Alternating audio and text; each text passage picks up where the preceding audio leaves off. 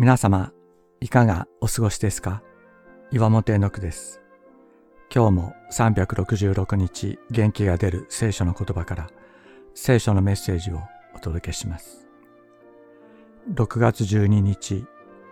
キリストの身思いを受け止めて。パウロが知っていたキリストは自分の中に住んでくださっているキリストでした。自分の罪深さ、自分の肉の弱さ、自分の思いとは別に、キリストが自分の中に住んでくださっていて、内側から光を照らし、清め、導いてくださる。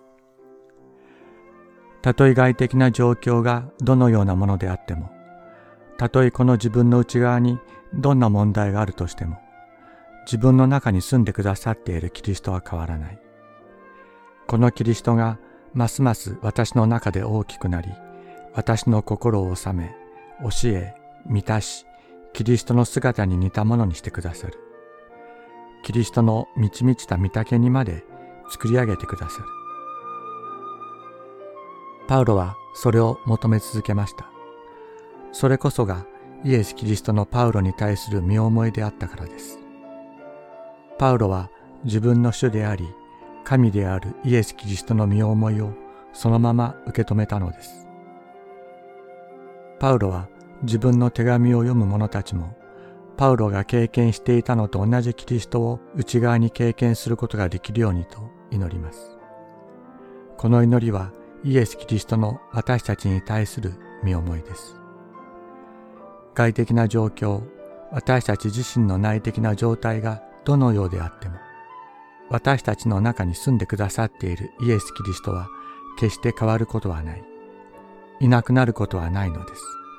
このお方が私たちのうちで大きく強くなってくださいますように。この罪深い者たちのためにご自身の血を注ぎ、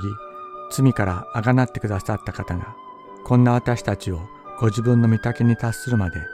ご自分に似たものにしようとしてくださっている。この慈しみ深いお方の身思いを私たちもそのまま受け止めることができますように。私たちは皆、神の御子に対する信仰と知識において一つとなり、一人の成熟した大人となって、キリストの満ち満ちた御岳にまで達するのです。エペソビトへの手紙4章13節